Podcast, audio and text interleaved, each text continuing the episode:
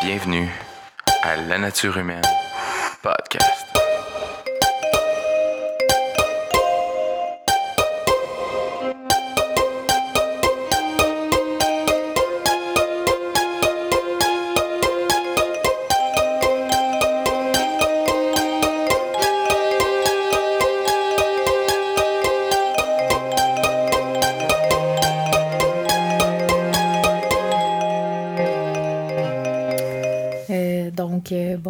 Euh, bienvenue euh, à un deuxième épisode de La nature humaine. En fait, euh, je pense que je vais commencer par dire que je suis désolée d'avoir attendu aussi longtemps avant d'en faire un autre épisode pour la simple et unique raison que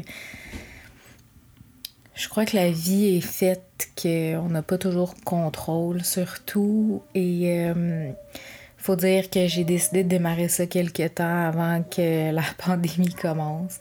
J'ai pas nécessairement envie de continuer euh, à faire comme tout le monde et de parler de la pandémie sans arrêt des conséquences que ça a apporté, même si en fait euh, la nature humaine serait sûrement le meilleur podcast pour pouvoir euh, approcher le sujet, considérant le fait que c'est tourné beaucoup sur le biopsychosocial et spirituel.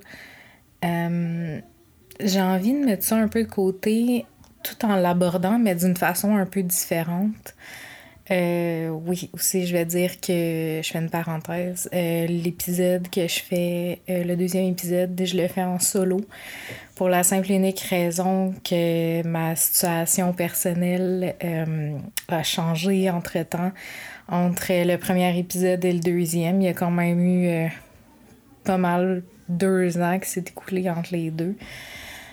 Donc, euh, j'ai pas toujours la possibilité de pouvoir avoir un, un répit qui me permette de pas avoir les enfants, de recevoir des personnes euh, à la maison pour pouvoir enregistrer.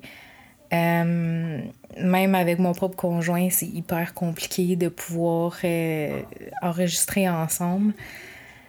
Euh, même lui, en fait, il a son propre podcast, puis c'est super compliqué pour lui de pouvoir reprendre des épisodes. Il se le fait souvent demander quand est-ce que tu vas faire un prochain épisode.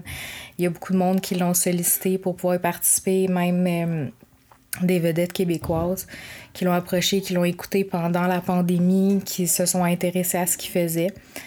Donc, euh, en fait, oui, la pandémie, elle nous a tous affectés d'une façon choquante, mais j'ai pas envie de, de, tourner autour de ça, même si en fait, le sujet que j'ai envie d'aborder aujourd'hui euh, euh, ramène un peu à ça aussi. Euh, en fait, de la manière que j'avais envie d'aborder mon deuxième épisode, c'est je vais le faire en fait en deux parties. Il y en a une où est-ce que je vais la faire toute seule en solo, puis la deuxième je vais la faire avec euh, un de mes amis euh, et aussi euh, qui participe lui-même en fait à d'autres podcasts, qui tient lui-même sa propre production de court-métrage. Pourquoi j'ai envie d'aborder ce sujet-là avec lui, ben la deuxième partie avec lui, c'est qu'en fait, on se rejoint beaucoup sur ce côté-là, puis je suis convaincue que justement, ce qu'on a vécu durant les deux dernières années ont touché beaucoup de personnes, mais j'ai envie de l'aborder à ma façon pour la simple et unique raison que souvent l'exemple que je donne, c'est je pense que personne pouvait être préparé à un confinement mieux que moi je l'ai été. Parce que la vie est faite d'une drôle de façon et que il se trouve que justement moi euh, avant la pandémie, je me suis retrouvée dans une situation euh, particulière avec mon employeur où est-ce que j'ai été extrêmement isolée. Puis ça a été d'une façon très violente je peux pas l'aborder d'une façon je dirais je peux pas l'aborder d'une façon positive puis je vais vous expliquer pourquoi En fait, je suis même malaisée de, de, de, faire le podcast en solo pour la simple et unique raison que hum, ma force à moi, c'est pas, euh, pour ceux qui me connaissent, euh, ma force à moi, c'est pas tant de. Hum, c'est pas le vocal. Je suis pas quelqu'un qui, qui est très forte avec les mots je vais prendre beaucoup de temps à réfléchir, à remanier les mots dans ma tête avant de les prononcer. Ma force, ça a toujours été l'écriture. Depuis l'âge de mon enfant de 4 ans, euh, donc depuis que j'ai 4 ans, je, suis quelqu'un qui est fasciné par l'écriture, les livres, les crayons, le papier. C'est ancré en moi. J'ai appris à écrire extrêmement rapidement, simplement pour pouvoir mettre sur papier le ressenti que j'avais dans ma vie, dans mon quotidien, euh, de l'imager, de l'imaginer, de le reconvertir, de le modifier, de le modeler d'une façon toujours différente. L'écriture, c'était ma force. Puis j'ai eu envie de me vider le cœur de façon vocale, peut-être parce que j'ai l'impression que je peux en dire plus en 30 minutes avec un micro que 30 minutes avec un papier puis un crayon ou même mon ordinateur. J'ai l'impression que je taperai jamais assez vite pour pouvoir exprimer euh, ce qui m'a fait souffrir pendant presque cinq ans avant la pandémie. Puis ensuite est arrivé la pandémie. Puis c'est aujourd'hui avec un peu de recul, d'introspection, puis les choses qui se sont placées différemment, que j'arrive à me rendre compte que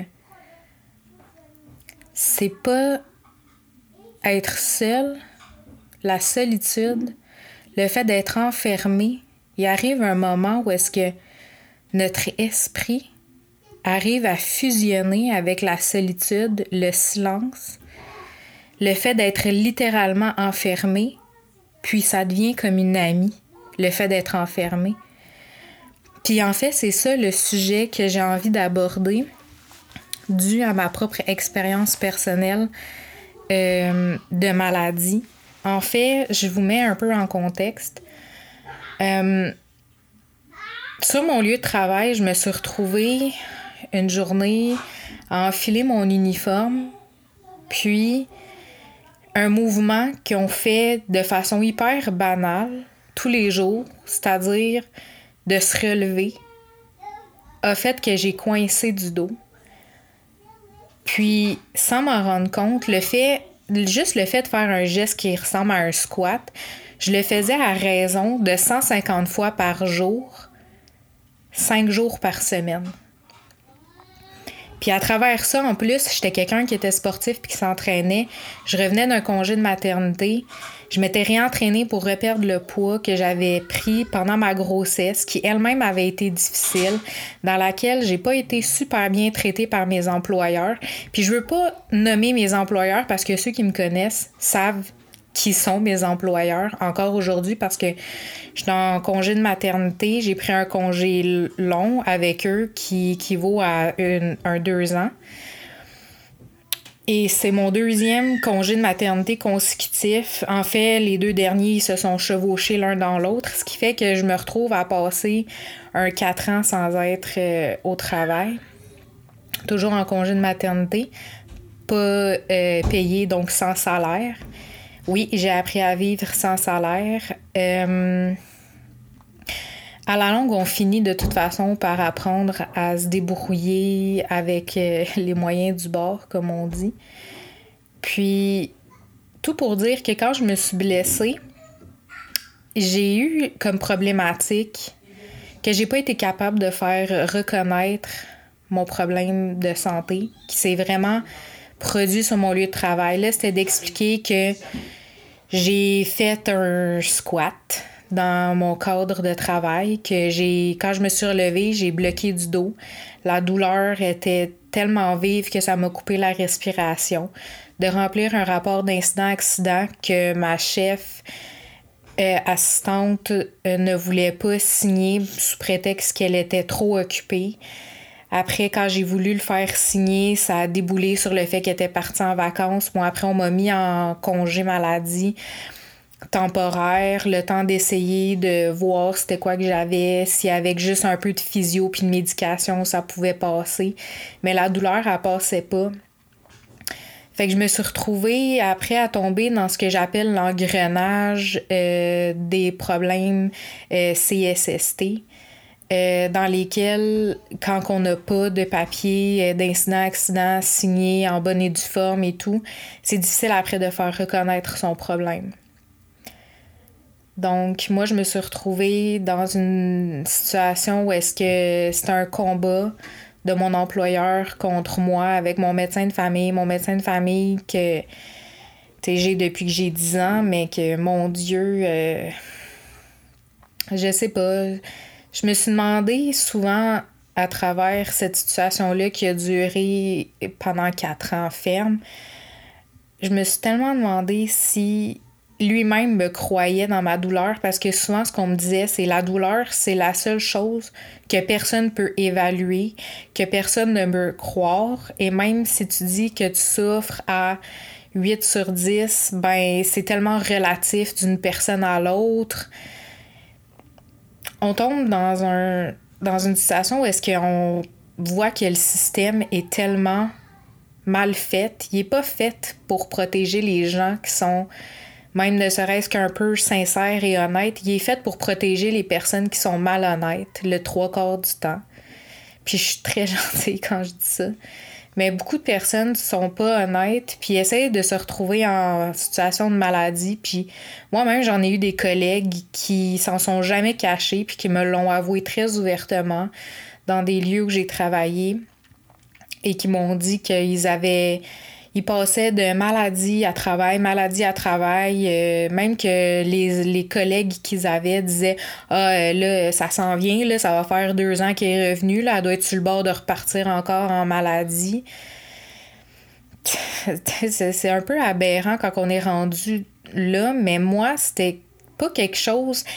Tu sais, j'ai jamais été en maladie avant ce problème-là que j'ai eu. Puis ce problème-là, il a duré vraiment longtemps. Ça a été un long combat où est-ce qu'il a fallu que j'essaye de prouver que j'avais mal. Je me suis endettée à essayer de me soigner parce que vu que justement j'étais pas avec la CSST à proprement dit, ça sortait de mes poches, j'étais payée sur l'assurance salaire et ainsi de suite. Pour ceux qui connaissent ce genre de problème-là, ils savent de quoi je parle, donc ils comprennent aussi euh, ce que ça implique. Donc, je me retrouvais à faire un paquet de traitements physio, euh, ostéo, euh, chiro, acupuncture. Euh, j'en ai tellement vu. J'ai fait des injections de cortisone dans ma colonne, dans ma hanche. j'ai fait plein d'examens radio. tu mon Dieu, j'oublie des bouts parce que c'est c'était tellement un passage difficile. Puis c'était toujours d'essayer de faire reconnaître ça. Là, c'était une bataille parce que autres, le médecin qu'ils engagent pour pouvoir faire l'évaluation, lui, on s'entend, là, il est payé pour que tu reviennes au travail. Ils veulent pas payer pour que tu sois chez toi, même si tu es en souffrance. Donc, euh, mon médecin de famille m'a envoyé euh, voir un physiatre. Euh, le physiatre m'envoyait voir des diététiciennes pour essayer de me faire perdre du poids que je prenais à cause de toute la médication que je prenais, les injections de cortisone extrêmement rapprochées sais, j'avais vraiment beaucoup enflé, j'ai pris beaucoup de poids parce qu'on s'entend, on est en douleur, ma douleur est dans mon dos. Avec les injections, ça finit par m'irradier dans la jambe droite jusqu'aux orteils. J'avais de la difficulté à marcher, de la difficulté à me déplacer, euh, me relever, euh, dormir, c'est un supplice. Puis tout ça, ça a duré pendant quatre ans. Puis à chaque fois, ce que je me faisais toujours dire, c'est ben démissionne puis t'auras plus mal. Mais comment ma douleur peut être occasionnée uniquement de façon psychosomatique? Puis c'est ça que je trouvais un peu aberrant, c'était de me faire dire si tu démissionnes, t'auras plus mal. Puis si t'as plus mal, ben t'es guéri. Fait que le problème, c'est juste que tu t'obstines à vouloir être encore une de nos employés. Puis c'est ça que j'ai retourné longtemps dans ma tête parce que je me disais, mais c'est quoi le lien entre le fait de m'être blessée au dos sur mon lieu de travail, puis d'être en souffrance, puis que cette souffrance-là, le lien, c'était mon lieu de travail. Puis ça, c'est quelque chose que je comprenais vraiment pas. Mais j'ai laissé ça en stand-by, puis je me suis dit non. Moi, je le sais que j'ai mal. Je fais tous les traitements qu'ils m'ont demandé de faire. Je vois pas pourquoi que je démissionnerais. J'adore mon lieu de travail. J'adore les gens avec qui je travaille. C'est un peu du n'importe quoi, là. Tu sais, je vais pas. Donc, moi, mon but, c'était seulement d'essayer de me soigner. Avec mon physiatre, j'ai. Il m'a envoyé voir un kinésiologue pour pouvoir essayer de me renforcer le dos puis la jambe réapprendre, dans le fond, à me réentraîner malgré la douleur, puis de trouver d'autres alternatives pour essayer de, de soulager ma douleur. Euh, donc, euh, pour ceux qui connaissent ça, j'avais aussi une machine TENS. Euh, ça sert à donner des espèces de petits chocs autour des articulations qui sont en douleur. Puis, dans le fond, ça, aide à, à soulager de la douleur. Donc, moi, j'avais ça. J'avais aussi un espèce de coussin chauffant. J'avais des exercices à faire. Je voyais le kinésiologue pour, ah, si je peux mettre en parenthèse, réhabiliter mon dos. Euh, à travers ça, je me suis mis aussi à à chercher une alternative, je me suis dit, il doit exister quelque chose d'autre, une, médecine naturelle qui va peut-être me trouver une crème miraculeuse ou un exercice miraculeux qui va faire que, tu sais, je vais être soulagée ou un truc qui va faire craquer mon dos, puis hop, man, je vais redevenir normal, je vais être capable de remarcher comme avant, j'aurai plus de douleur. Mais la parenthèse que je dois faire à travers tout ça, c'est que dans ce passage-là de souffrance, la plus grosse souffrance que j'ai eue était psychologique. Puis c'est là où est-ce que je suis d'accord avec une introspection, puis un peu de décor en mettant en perspective la situation, où est-ce que je peux comprendre le côté où est-ce que les gens disaient que c'était psychosomatique. C'est qu'à force d'être dans un état de détresse, dans lequel on n'a pas vraiment de soutien parce qu'on cherche juste à soulager la douleur, c'est qu'on n'a pas nécessairement de suivi psychologique sur qu'est-ce que ça affecte dans notre quotidien. L'autre problématique, c'est que malgré le problème que j'avais, on va pas se mentir, j'habitais dans un quatrième étage, pas d'ascenseur. Sortir de chez moi, ça devenait quelque chose de compliqué. À ce moment-là non plus, ma fille, elle avait pas de garderie, puis elle s'approchait euh, tranquillement de son deux ans à travers toute cette querelle-là. Puis euh, c'était de devoir m'en occuper, de devoir me lever, de devoir faire des tâches, mais j'étais pas capable de les faire, puis je me sentais vraiment impuissante. Donc, on finit par se marteler la tête en se disant Je suis enfermée, je suis pas capable de faire mes choses. Euh, donc, il y a comme une forme d'isolement qui se passait, mais à travers ça, c'était aussi le harcèlement que je recevais de mes employeurs, du bureau de santé, à me faire dire ben là, on n'a pas reçu tel papier, comment ça se fait que tu nous as pas remis telle affaire? Puis là, c'était devenu tellement harcelant. Je recevais des fois là, jusqu'à cinq téléphones par jour, à tous les jours. C'était vraiment rendu abusif. Puis c'était rendu à un point tel que dès que le téléphone sonnait, j'avais peur. Je me suis mis à développer une angoisse, un stress tellement profond que même encore aujourd'hui, je suis incapable de mettre du gros volume à ma, sonnerie de téléphone. Il faut que ce soit le plus bas possible. Mon téléphone cellulaire, il est sur vibration en permanence. Puis le trois quarts du temps, souvent même, il est sur silence, puis je m'en rends même pas compte. Tellement que ça, ça m'a amené une angoisse limite sociale. Là, après, je me suis rendu compte plus le temps avançait aussi avec ma maladie. À travers ça, j'ai essayé de revenir au travail. On m'a obligé à revenir aussi au travail. Ou est-ce que là, par exemple, je me suis retrouvée, j'étais enceinte, là, on me disait avec la grossesse, la douleur, elle va être amplifiée, ça va être mille fois pire. Comment ça se fait que t'as pas pensé à ça? Ben, j'ai pas pensé parce que j'ai pas pensé. Tu sais, moi, dans ma tête, c'est vrai que j'aurais dû y penser parce que j'avais eu un problème de sciatique en étant enceinte la première fois. J'aurais dû y penser que ça allait empirer la situation de douleur. En plus de la prise de poids que j'avais repris euh, à cause de toute la médication que j'avais, du fait que je bougeais beaucoup moins, que je restais enfermée, que je marchais pas beaucoup. Mais à travers ça, on m'a quand même forcé à revenir au travail. Je faisais euh, je dirais, un 25% de tâches physiques, puis un 75% de tâches de bureau, ce qui n'était pas vraiment ce que je faisais à proprement dit. Mais j'ai quand même fait ça jusqu'à temps qu'ils me mettent en retrait. Ils m'ont mis en retrait, je pense que j'étais rendue à 32 ou 34 semaines de grossesse. Puis j'ai accouché de mon fils prématurément à 35 semaines. Donc, tu même qu'est-ce qui aurait dû être comme le sur-surpoids, tu sais, je sais pas, peut-être dans ma tête, genre j'ai banalisé la problématique, même s'il disait que ça pouvait empirer la situation. Puis c'est drôle parce que quand j'ai eu l'épidurale avec mon fils, d'un, ça a été super bien installé. Puis de deux, étrangement, la douleur que j'avais au dos et à la jambe s'est retrouvée soulagée pendant, je dirais, peut-être un deux ou trois semaines du moment où est-ce que j'ai accouché de mon fils jusqu'à après sa naissance, j'ai été vraiment soulagée. Là, j'avais comme à peine de l'élancement, comme un inconfort, comme si j'étais juste coincée. Mais j'avais toujours après l'angoisse du rappel, du, du fait que j'allais devoir retourner à un certain moment donné, travailler, tout ça. Moi, la suggestion que les médecins qui me suivaient me donnaient, puis des spécialistes qui me suivaient, c'était trouve un job limite assis puis dans laquelle tu vas pouvoir te lever. Puis nous, dans le fond, on va donner des recommandations dans laquelle on va dire qu'il va falloir que dans ton poste assis, tu puisses te lever parce que la compression assis est quasiment aussi pire que si tu étais debout en permanence. La douleur, elle va finir par revenir, ça va finir par irradier tout ça. À travers ça, parce que la vie étant ce qu'elle est, euh, je vais dire ça, l'univers a envoyé à moi la bonne personne.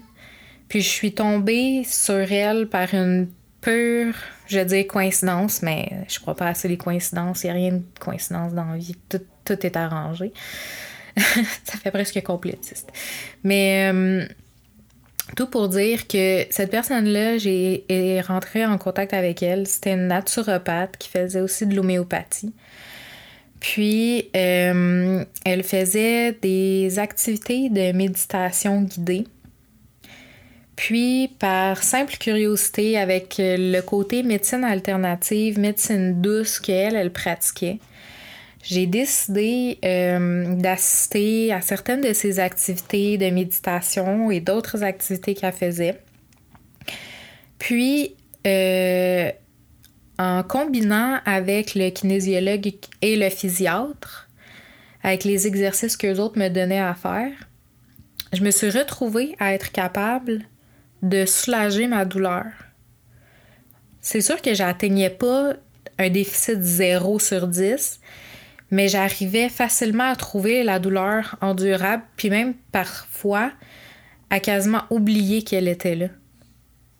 Et c'est là où est-ce que je me suis dit, ben, ben oui, peut-être qu'il y a quelque chose d'un peu psychosomatique, puis je m'en rendais pas compte.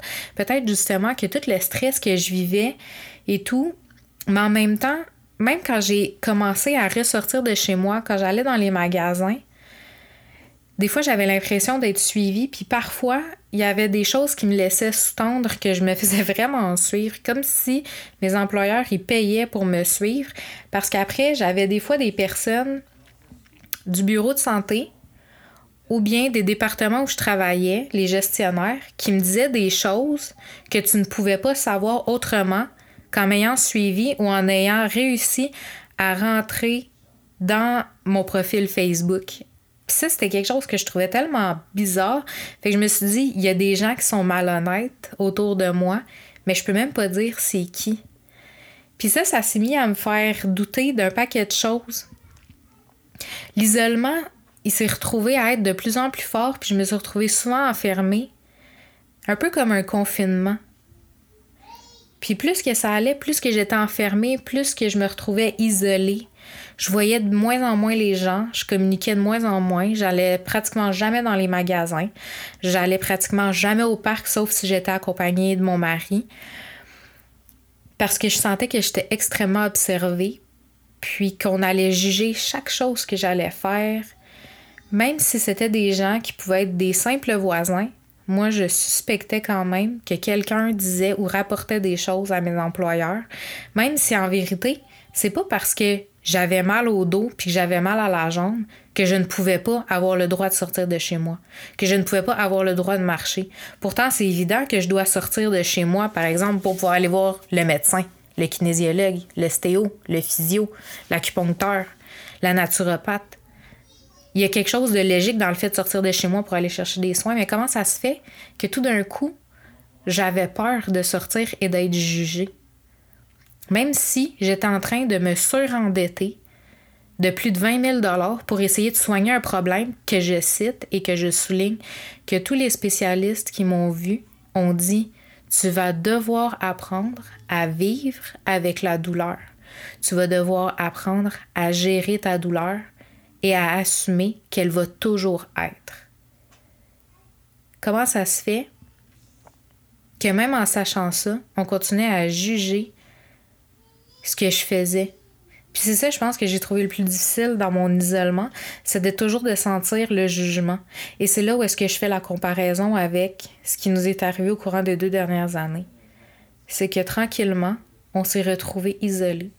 Tranquillement, on s'est retrouvés dans un silence de mort. Tranquillement, chaque chose qu'on faisait était observée à la loupe et jugée. Et encore aujourd'hui, chaque personne est observée à la loupe et jugée à travers ses réseaux sociaux, à travers ce qu'il va publier, à travers ce qu'il va commenter, à travers ce qu'il va dire. Qui se retrouve dans une discussion entre amis ou en famille, il continue à être jugé jour après jour sur quelque chose que seul lui en lui peut vraiment ressentir et exprimer.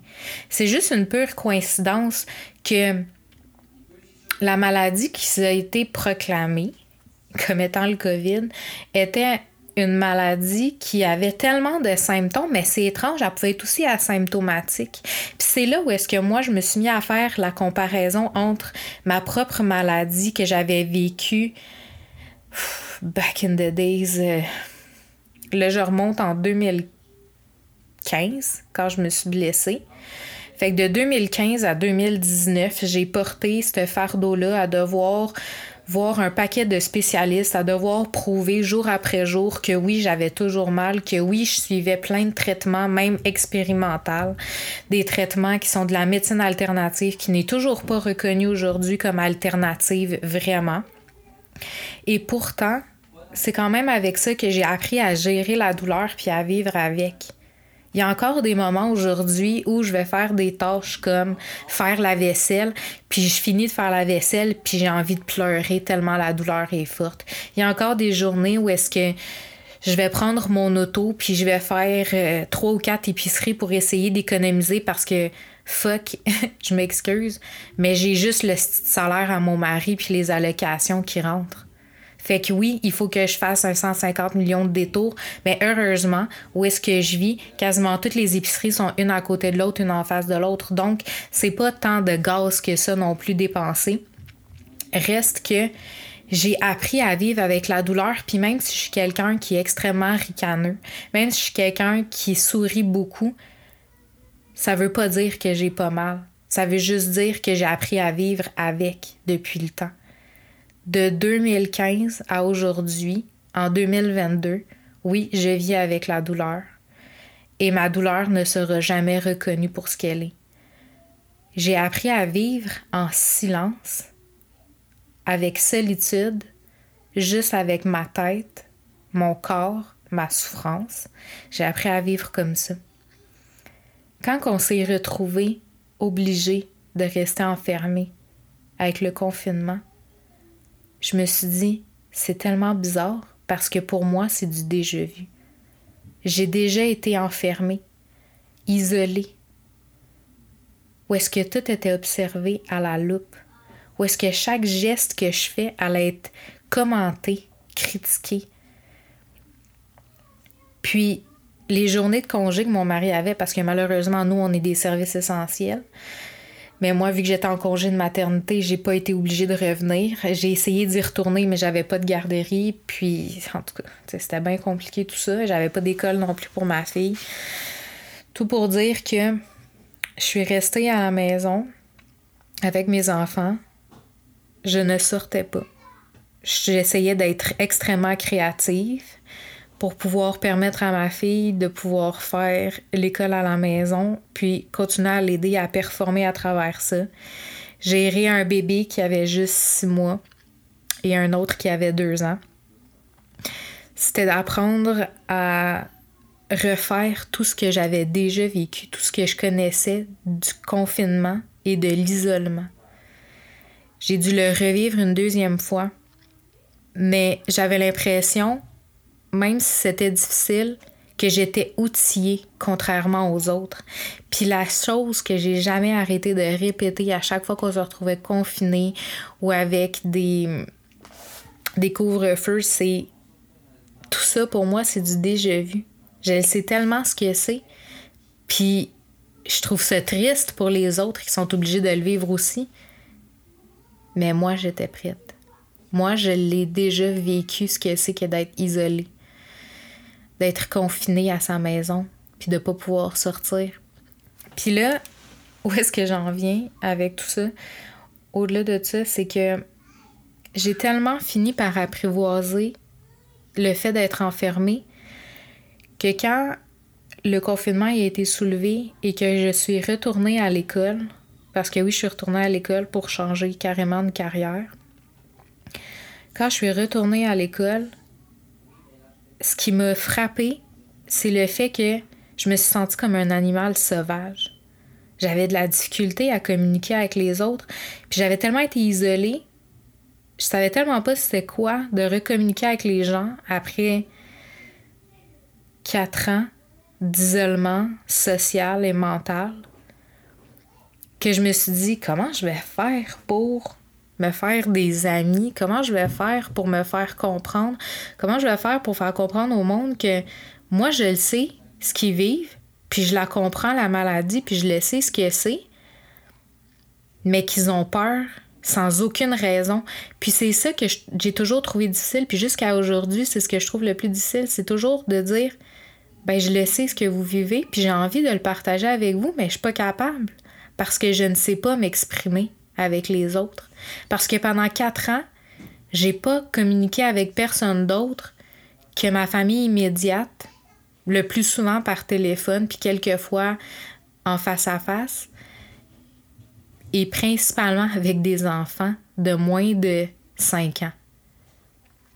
J'ai communiqué pendant longtemps avec des enfants uniquement, donc j'avais l'impression puis, tu sais, on s'entend, c'est mes enfants. Fait que c'est même pas le même genre de communication que si j'étais, mettons, une éducatrice en garderie, là, ça avait rien à voir. C'était mes propres enfants. Fait qu'on s'entend. J'ai une façon de leur parler, j'ai une gestion à faire. Puis c'est pas la même que un professeur ou une éducatrice de garderie ou une éducatrice spécialisée. Ça a quelque chose de tellement personnel, d'intrusif. Puis là, c'était d'apprendre à communiquer avec des gens que je ne connais pas et de leur faire comprendre que ils ont peur sans aucune raison. Mais je savais pas comment exprimer ça. Puis même encore aujourd'hui, là que j'essaye de l'exprimer sur un épisode que je fais en solo, je trouve ça super difficile de vous faire comprendre à quel point je le sais ce que c'est de vivre dans la peur, de vivre isolé, puis de même avoir peur d'exprimer ses émotions parce qu'on se fait scruter à la loupe, puis on se fait juger, puis on se fait troller sur les réseaux sociaux. Puis ça devrait pas être ça. On devrait avoir le droit d'exprimer nos émotions sans se faire juger sans arrêt, sans se faire casser par de l'humour noir. Puis tu sais, je suis quelqu'un qui adore l'humour noir. Là. Je suis quelqu'un qui en fait beaucoup. Mais je trouve qu'il y a des situations où est-ce que ça n'a pas sa place. Puis je pense pas que les gens avec qui on passe notre temps à être Puis là, tu sais, je fais, je fais juste un exemple comme ça, là, tu sais, avec mes collègues d'études, comme avec les collègues de travail que j'avais avant. Je vois pas pourquoi il aurait fallu que je me censure. J'aurais dû être capable de pouvoir exprimer mes émotions sans me sentir tout le temps jugée. Mais la société est faite en sorte qu'on est toujours jugé. Puis même quand j'ai avoué à mon physiatre que je faisais en alternance de la médecine douce, et le kinésiologue et que j'essayais de retoucher avec la diététicienne mon alimentation, ce qui l'a vraiment agacé, c'était de savoir que la personne qui me faisait faire des méditations guidées, c'était pas une psychologue ou une psychiatre ou une personne qui était spécialisée en hypnose, en psychologie. Ce qui l'a agacé, c'est que c'était une naturopathe. J'ai jamais dit son nom parce qu'encore une fois, j'avais l'impression d'être jugée. Pourtant, le bien que cette personne-là m'a fait, puis je lui dis encore merci. Je vais la nommer si jamais elle écoute, là, mais José, vraiment merci. Parce que tout ce que tu as fait avec moi, le cheminement que tu m'as aidé à parcourir, m'a vraiment fait grandir. Puis m'a aidé à un point tel que jamais personne ne va pouvoir comprendre. De ça, je vais être toujours reconnaissante de ça. Et Amine, mon kinésiologue, tu m'as fait changer ma vision des choses sur tellement de choses qui justement étaient tellement portées sur le jugement. Ces deux personnes-là ensemble, ils ont vraiment changé ma vie au niveau de ma douleur, de ma gestion de la douleur, puis de mon quotidien. Puis à tous les jours, j'ai une pensée pour eux. C'est ridicule dit comme ça. Mais mon côté hyper spirituel pense que ces deux personnes-là sont arrivées à un moment précis dans ma vie qui était indispensable puis indirectement, ils m'ont préparé psychologiquement à être confinée une deuxième fois. Parce qu'à travers ça, oui, il est arrivé des moments durs, mais quand j'avais des moments trop durs, je leur écrivais. J'écrivais à des gens que j'avais rencontrés grâce à eux aussi. Et je leur disais de pas lâcher avec le confinement, que ça allait finir par passer. Et que je savais ce que c'était de se sentir isolé parce que je l'avais été pendant quatre ans avant ça. Enfin, euh, tout pour dire que quand je me suis retrouvée libérée avec le premier déconfinement, que je suis allée à l'école, j'étais vraiment comme un animal sauvage qui avait été relâché puis qui savait pas communiquer avec les êtres humains. Et ce qui m'a fascinée, ça a été de réaliser que même sans confinement, les gens sont tous des animaux sauvages qui ne savent pas communiquer. Et c'est de loin ce qui m'a le plus terrorisé et travaillé à travers tout ce que j'ai vu. Parce que je me dis, les gens devraient pas être à ce point-là brimés dans leur idée d'être, puis dans leur façon de s'exprimer, mais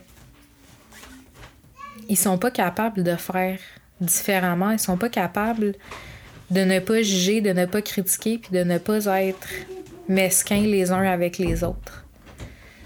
C'est quelque chose que qui m'a choqué parce que moi contrairement à eux, moi j'assumais le fait que j'étais pas capable. J'étais pas capable de de communiquer parce que j'étais j'avais été enfermée beaucoup plus longtemps qu'eux et que j'avais trouvé ça vraiment difficile de rester enfermée, de rester pris dans, dans ma solitude, dans ma douleur. C'est ça que j'ai trouvé difficile. Et en fait, c'est ça que j'avais envie de partager avec vous. Que à chaque fois qu'on s'est retrouvé confiné ou avec des restrictions, vous avez vécu mes restrictions. Les mêmes que moi j'ai vécu en étant en maladie.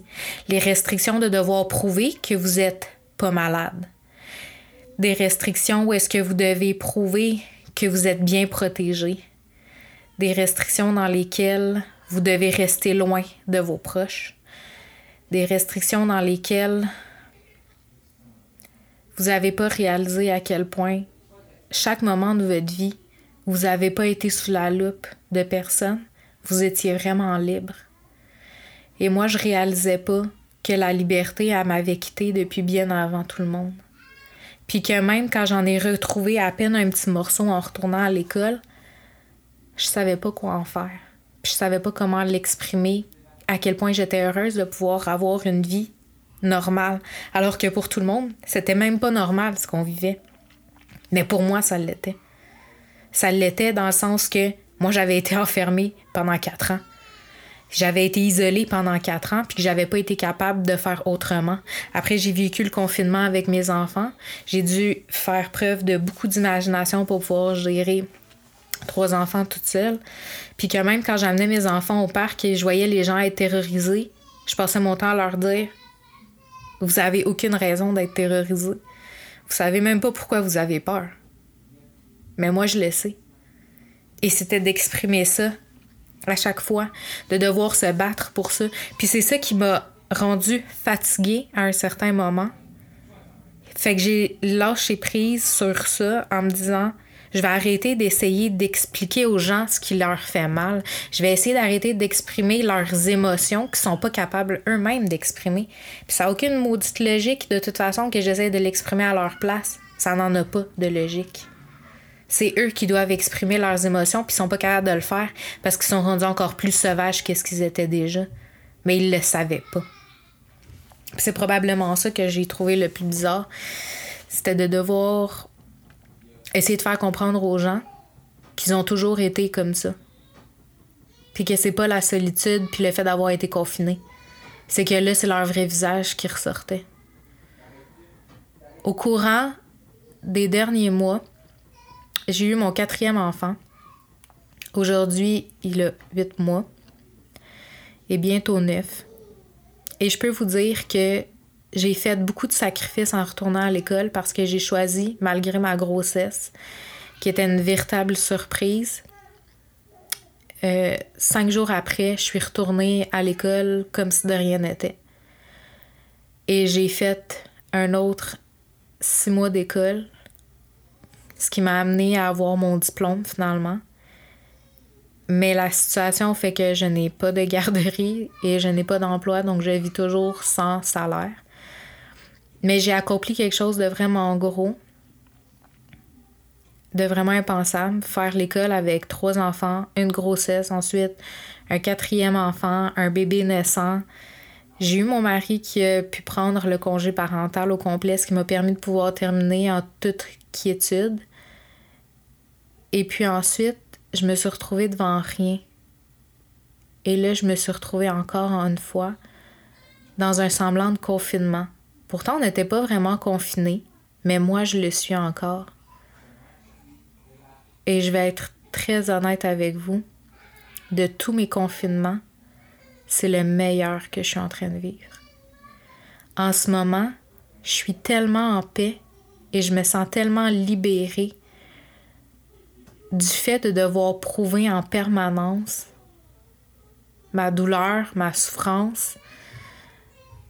Même en étant à l'école, pas une fois, j'ai laissé sous-entendre que des fois, être assis, c'était insupportable à en pleurer, que je revenais chez moi et j'étais incapable de marcher. Jamais j'ai avoué non plus que parfois je rentrais dans mon auto après la journée d'école puis j'avais de la difficulté à conduire puis à rentrer chez moi. Pas une fois je me suis plaint parce que j'étais juste heureuse d'être libre. Mais pour la première fois de ma vie, je suis heureuse d'être enfermée.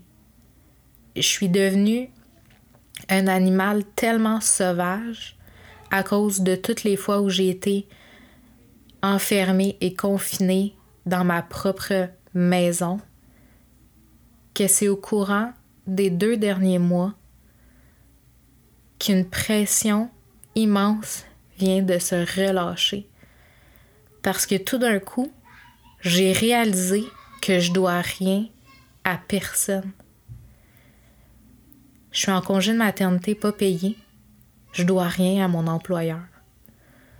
J'ai fini une formation, j'ai le diplôme, j'ai pas d'emploi, j'ai pas de garderie, je dois rien à personne. Mes deux plus vieux sont à l'école. Ils vont à tous les jours parce que leur père lui-même a décidé de retourner à l'école parce que il veut plus être un travailleur essentiel. On a les deux un projet qu'on porte à cœur à travers nos podcasts, mais c'est plus gros que ce que c'est encore. J'ai même pas envie de vous le dire tout de suite, mais ça va venir. On va finir par divulguer notre secret. Mais ça va m'avoir pris six ans pour être capable de relâcher la peur. Et c'est la première fois que je me sens enfin libre. J'avais une pression sur les épaules que je ne réalisais pas et je dis merci à mon amie Audrey qui fait du sound healing avec qui j'ai fait une vidéo pour ceux qui veulent le voir que j'ai partagée sur euh, ma page de la Dame Verte. Merci à elle parce que pendant deux ans, je me suis pas offert aucune liberté autre que d'aller à l'école et de faire l'épicerie avec ma grand-mère. Sauf que depuis euh, un bon quatre mois, elle fait du in de l'hôpital, puis là en ce moment, elle sort juste plus. Mais j'avais pas de temps à moi jamais autre que pour aller à l'école et faire des choses qui sont des tâches de la maison qui sont nécessaires et euh, je lui dis merci parce que la dernière pression qui pesait sur mes épaules est partie avec une séance de sound healing qu'elle nous a donnée à moi et à quelques chanceuses, je vais dire ça comme ça. Et j'ai pu laisser partir les dernières pressions et miettes qui existaient sur mes épaules de la peur que j'avais d'être jugée à chaque jour.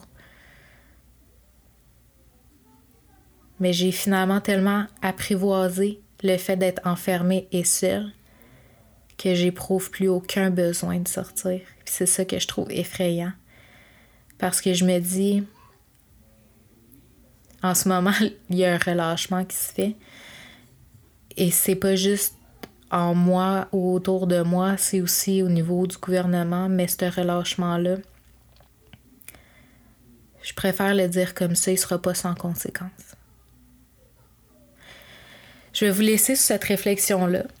Et puis, je vais revenir avec la suite de, de ce sujet-là qui est le fait d'être euh, seul et confiné dans sa réalité propre parce qu'on sous-estime le pouvoir de la solitude. Puis c'est ça que j'ai envie d'aborder avec mon ami justement, parce que lui aussi, sa vie, s'est retrouvée à être remplie de solitude et on se rend pas compte du poids que c'est apporté, mais on se rend encore moins compte des bénéfices qu'il y a de se retrouver seul, à faire un peu d'introspection. Et c'est ce que j'ai envie de partager avec vous dans la suite euh, d'un autre épisode la nature humaine. Merci de m'avoir écouté et à la prochaine.